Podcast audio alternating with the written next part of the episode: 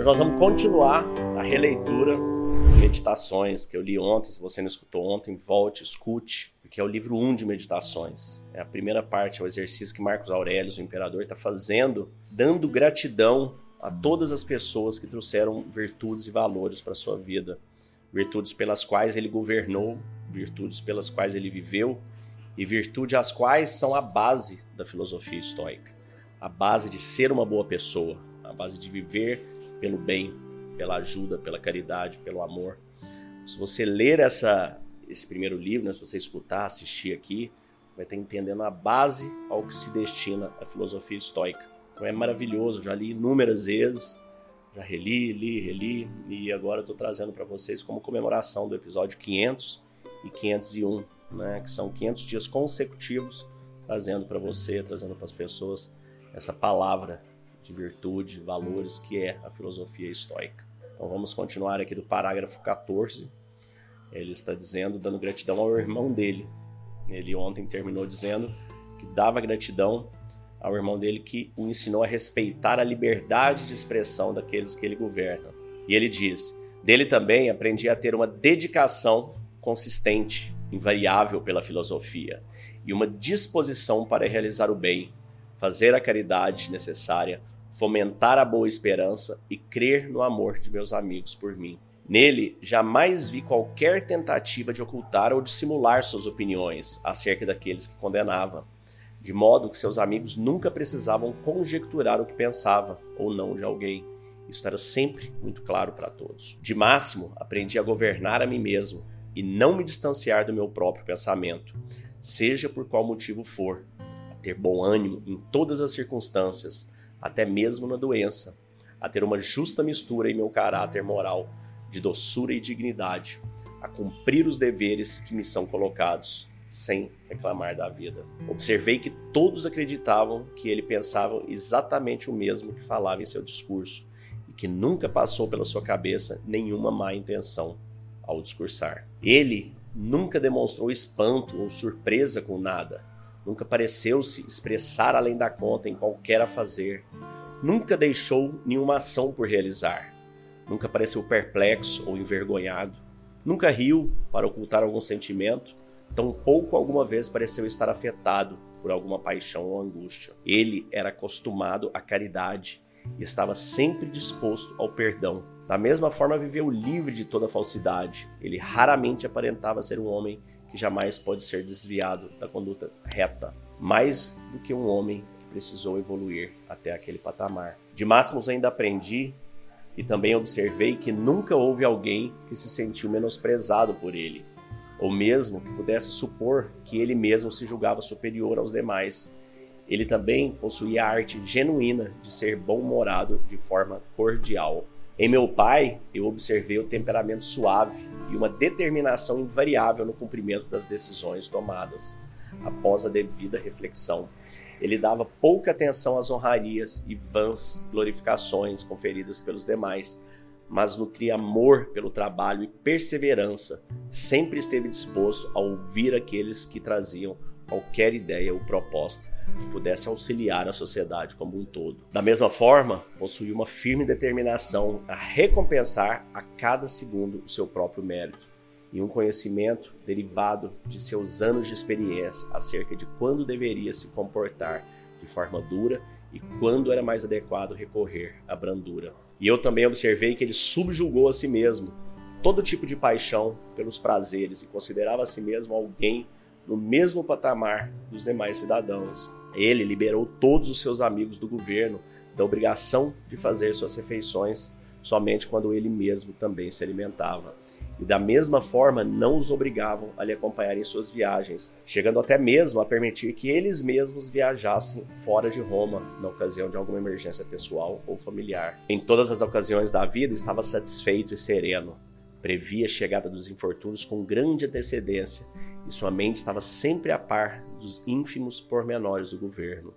Cuidava para que os aplausos e as demonstrações de bajulação não durassem muito tempo, mas estava sempre atento ao que era de fato necessário para a boa administração do império, reduzindo os gastos quando foi preciso e suportando tranquilamente as reclamações costumeiras nos períodos de contenção de despesa. Jamais nutriu qualquer superstição pelos deuses, nunca buscou comprar a afeição de ninguém, nem alcançar a popularidade por meio de obras faraônicas, mas demonstrou em todos os afazeres sobriedade e firmeza, nunca agindo ou pensando de forma mesquinha, nem nutrindo afeição particular pelo novo.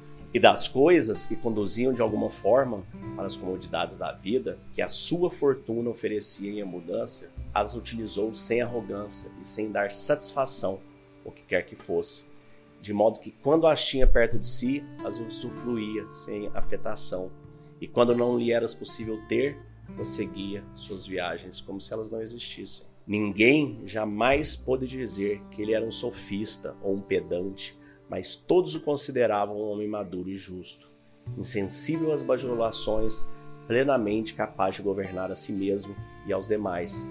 Além disso, ele sempre honrou aos verdadeiros filósofos e, embora jamais tenha reprovado aqueles que eram apenas pretensos filósofos, tampouco se deixou guiar pelo seu pensamento vão. Era também um homem fácil de dialogar, agradável e sem afetações. Ele tomava um cuidado considerável com a saúde de seu corpo, não como alguém que estava demasiadamente apegado à aparência física, mas de tal forma harmoniosa que ele raramente precisava recorrer a tratamentos medicinais estava sempre pronto a recompensar, sem inveja, a todo aquele que tivesse qualquer habilidade virtuosa, como a eloquência ou conhecimento das leis e da moral, qualquer outra faculdade digna de nota, e os recompensava na medida do seu próprio mérito, de modo que sua reputação fosse de fato merecida. Sempre governou e agiu de acordo com as instituições de seu país, sem jamais se vangloriar disso. Nunca foi muito simplório as viagens constantes nem ansiava por elas, pois amava permanecer o maior tempo possível nos mesmos locais, cuidando das mesmas tarefas com o maior cuidado possível.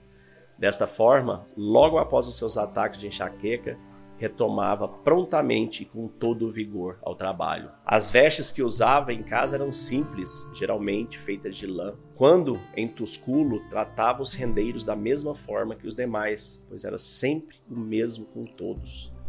Nele não se via rispidez, agitação, violência, nem nada que pudesse alterar a serenidade de sua expressão usual, mas examinava e refletia sobre todas as coisas com severidade, como se nunca pudesse lhe faltar tempo para tal, e agia sempre sem confusão, de forma vigorosa e consistente. E assim, o mesmo que se dizia de Sócrates pode ser dito dele, que sabia tanto gozar quanto se abster das coisas, que a maioria dos homens sofre ao ver-se privada, e quando goza, o faz com excesso. Mas ser forte ao ponto de ser insensível na abstinência e sóbrio no gozo é a marca daqueles poucos homens de alma serena e invencível.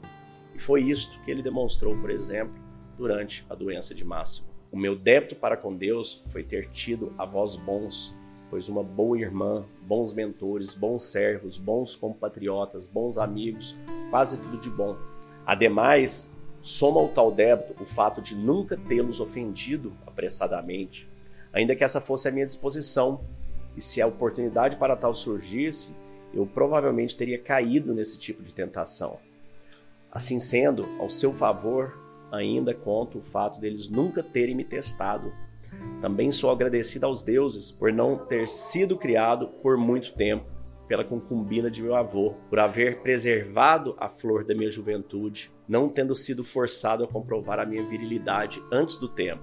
Pelo contrário, até mesmo adiando o momento até a estação correta da minha vida. Também os agradeço por ter sido sujeito ao imperador e pai, que me aliviou de todo o meu orgulho e me galgou a sabedoria de que é possível a um homem viver dentro de um palácio sem a necessidade de guardas, de vestes suntuosas, de tochas, estátuas e coisas do tipo, sendo, no entanto, perfeitamente possível a um homem poderoso viver de maneira muito similar a uma pessoa em condição privada, sem que para tal precise ser pobre de pensamento ou desleixado em seu governo, no que diz respeito às coisas precisam ser realizadas pelo bem do interesse público. Eu agradeço aos deuses por terem me dado um irmão como esse, que através de seu caráter moral pôde despertar em mim a autovigilância e que ao mesmo tempo me nutriu com seu respeito e sua afeição. Agradeço por meus filhos terem nascido bem. Agradeço por não ter tido mais proficiente na retórica, na poética e em outras áreas de estudo que tomariam todo o meu tempo se percebesse que estava progredindo rápido. Assim também agradeço por ter tido tempo de alcançar rapidamente o patamar filosófico imaginado por meus mentores, conferindo a eles a honra que pareciam desejar, sem deixar para me dedicar a tais conhecimentos noutra fase da vida, por ser então ainda muito jovem. Eu agradeço por haver conhecido Apolônio, Rústico, Máximo, agradeço por ter recebido dele exemplos claros e frequentes acerca de como viver de acordo com a natureza e de que tipo de vida isto se trata, de modo que, no, que depende dos deuses, de meus favores, ajudas e inspirações, nada me impediu de viver dessa forma. E se nem sempre me foi possível alcançar tal vida, foi por minha própria falta, por não ter ostentado para os sinais divinos. E posso quase afirmar as suas instruções diretas. Eu agradeço por meu corpo haver suportado por tantos anos meu estilo de vida. Agradeço por jamais haver assediado tanto Benedita quanto Teodota e por, após haver caído nas paixões eróticas, haver me curado delas. Agradeço, pois, apesar de ter passado por atritos com o Rusco, jamais tê-lo ofendido de maneira a qual pudesse me arrepender. Agradeço por, apesar de ter sido o destino de minha mãe morrer cedo, que ela tenha passado aos seus últimos anos de vida ao meu lado. Eu agradeço por nunca ter me faltado recursos para ajudar aqueles em necessidades. E da mesma forma, agradeço por eu mesmo jamais ter passado necessidade de mendigar a ajuda alheia. Agradeço por ter uma esposa tão obediente, afetuosa e simples. Agradeço por ter tido uma abundância de mentores para meus filhos.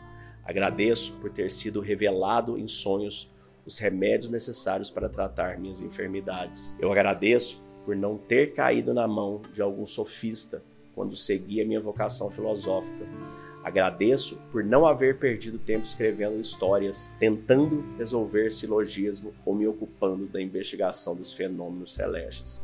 Pois, para tais coisas, eu necessitaria da ajuda dos deuses e da boa fortuna. Marcos Aurelius, escrito à margem do Rio Branco, na terra de Quadros. Gente, vejam isso, que coisa maravilhosa esse exercício de gratidão que ele fez foi o episódio de ontem, mais o episódio de hoje, né? Deve ter dado uns 20 e poucos minutos de leitura. Isso aí em páginas, vão mais ou menos umas 10 páginas, de ele escrevendo o exercício de gratidão. Então, dentro das sete lentes do chamado estoico, no primeiro dia, após a gente fazer as meditações e passar por toda a teoria da lente da gratidão, né? Do amor fato e de você amar o seu destino, eu convido a todos a fazerem uma carta de gratidão. Eu convido vocês aqui a fazerem essa carta como é que funciona essa carta de gratidão? Escutem tudo que ele falou aí, escuta o episódio de ontem, escuta o de hoje e faça a sua. E a gente, se quiser você ficar querendo escrever as gratidões das coisas da sua vida, você vai perceber que dá para você passar o resto da sua vida escrevendo. Gratidão por seu corpo funcionar, gratidão por você conseguir respirar, gratidão pelos dias que você já teve com seus pais, caso eles não estejam mais aqui, gratidão pela viagem X, gratidão pela comida Y, gratidão por você escutar, você falar, por você ter um teto, por você ter pessoas que te amam, por você amar as pessoas, por você ter tido educação, por você morar num país que não está em guerra, por você morar num país que está vivendo num tempo que você tem um teto, tem comida. Enfim, você vai vendo que nós vivemos um momento em que o simples fato de estarmos vivos a gente já tem que ter uma gratidão imensa. Ontem meu irmão me mandou um texto que eu vou ler aqui para vocês. Na verdade foi um videozinho que diz o seguinte: é uma em 8 milhões a chance da gente ganhar um ticket na loteria. É um em 3,7 milhões a chance de que um avião caia quando a gente está voando nele. É um em 4 milhões a chance de que você bata seu carro e continue dirigindo. E é um em 400 quadrilhões a chance de você existir. Então percebam que o simples fato de estarmos vivos, de estarmos bem, é uma mágica, é uma divindade, é uma graça, é uma bênção que nós temos. E tá, tem algumas coisas que não são ideais na sua vida, você não tem tanto dinheiro quanto gostaria, não tem o carro, a casa, a viagem, umas coisinhas, né, que vão te tirando o foco de tudo que tá certo, de tudo que tá bom, de tudo que você tem que ter gratidão. Então escreva essa carta de gratidão. Escreva pelo menos três folhas, quatro folhas, de um lado e do outro um lado do outro, vai escrevendo, vai escrevendo. Na hora que você começar esse exercício, vai perceber a limpeza e a calma e a paz que isso vai te trazendo. E venha fazer o chamado estoico conosco.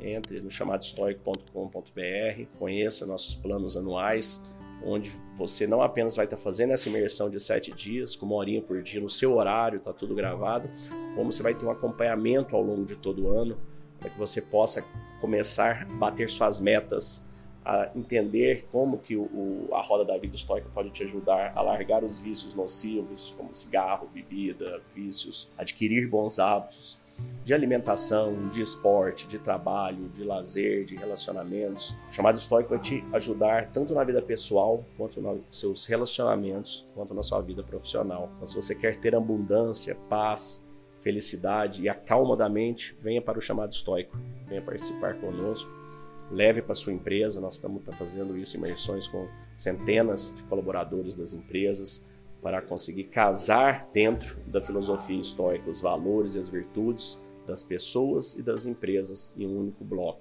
Então, te convido a conhecer, entre no, no, na página, assista o vídeo onde eu explico com mais detalhes. Te desejo um dia de abundância e paz. Fique com Deus. Eu sou muito crítico, né? Falei, porra, cara, essa porra vai ser um negócio de esoterismo, eu já acho uma babaquice, essas coisas de, de, de... Primeira vez que eu vi o Léo, que ele fechou com a mãozinha assim, falei, ah, fudeu, cara. Vai ser, esoterismo. Mas eu fiquei pensando, cara, isso aqui é, não é esoterismo, isso aqui é um negócio racional, que faz um baita de um sentido animal. No final, tudo está dentro da nossa cabeça. Então, é uma mensagem aí. E queria agradecer mais uma vez e dizer que de todas as frases, é, Sócrates, você mencionou Sócrates, Marco Aurélio, Epiteto, Sêneca, a melhor de todas é do seu pai, o John aí. E, cara, muito se fala em levar coisas, mas a gente está aqui para deixar coisas boas. As coisas são como elas são. E não tem o que você possa fazer a respeito, elas são o que elas são. E o que falou, cara, agora você viu, você encontrou sentido para a vida, segue sua vida, segue ela o estoicismo e tudo que você está trazendo para mim, ele tem muito a ver com o, o, TCC, né, que é a terapia comportamental, né, cognitivo comportamental. Ela e é isso. O nosso objetivo aqui na terapia era você ter essa consciência que o estoicismo te deu. A segunda coisa, o que quer que venha, você agradecer por aquilo, porque no mínimo é uma oportunidade. Já te dá uma postura, uma atitude em relação à vida, né? O Roda da Vida, eu foi um dos mais legais que eu já fiz. Não tinha a menor ideia que que tinha a ver com estoicismo, mas faz todo sentido, né? Tipo o nosso primeiro papo, né? Uma das coisas mais legais do estoicismo é ver o respaldo de um monte de coisa que você já fazia, né? Que você tinha um, uma parte sua que já acreditava naquilo e o que complementa do, do que você tem de dúvida e vai vai trazendo um framework bacana. Mas... E depois você separar o que você controla, o que você não controla, já te cria um playbook de ação.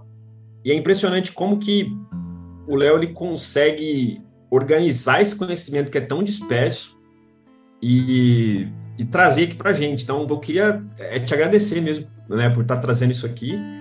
Reforçando tudo que você né, organizou na minha cabeça, muita coisa, e a gente acaba, vamos dizer assim, tendo a fé, acreditando e tendo o propósito. Muito obrigado, Léo.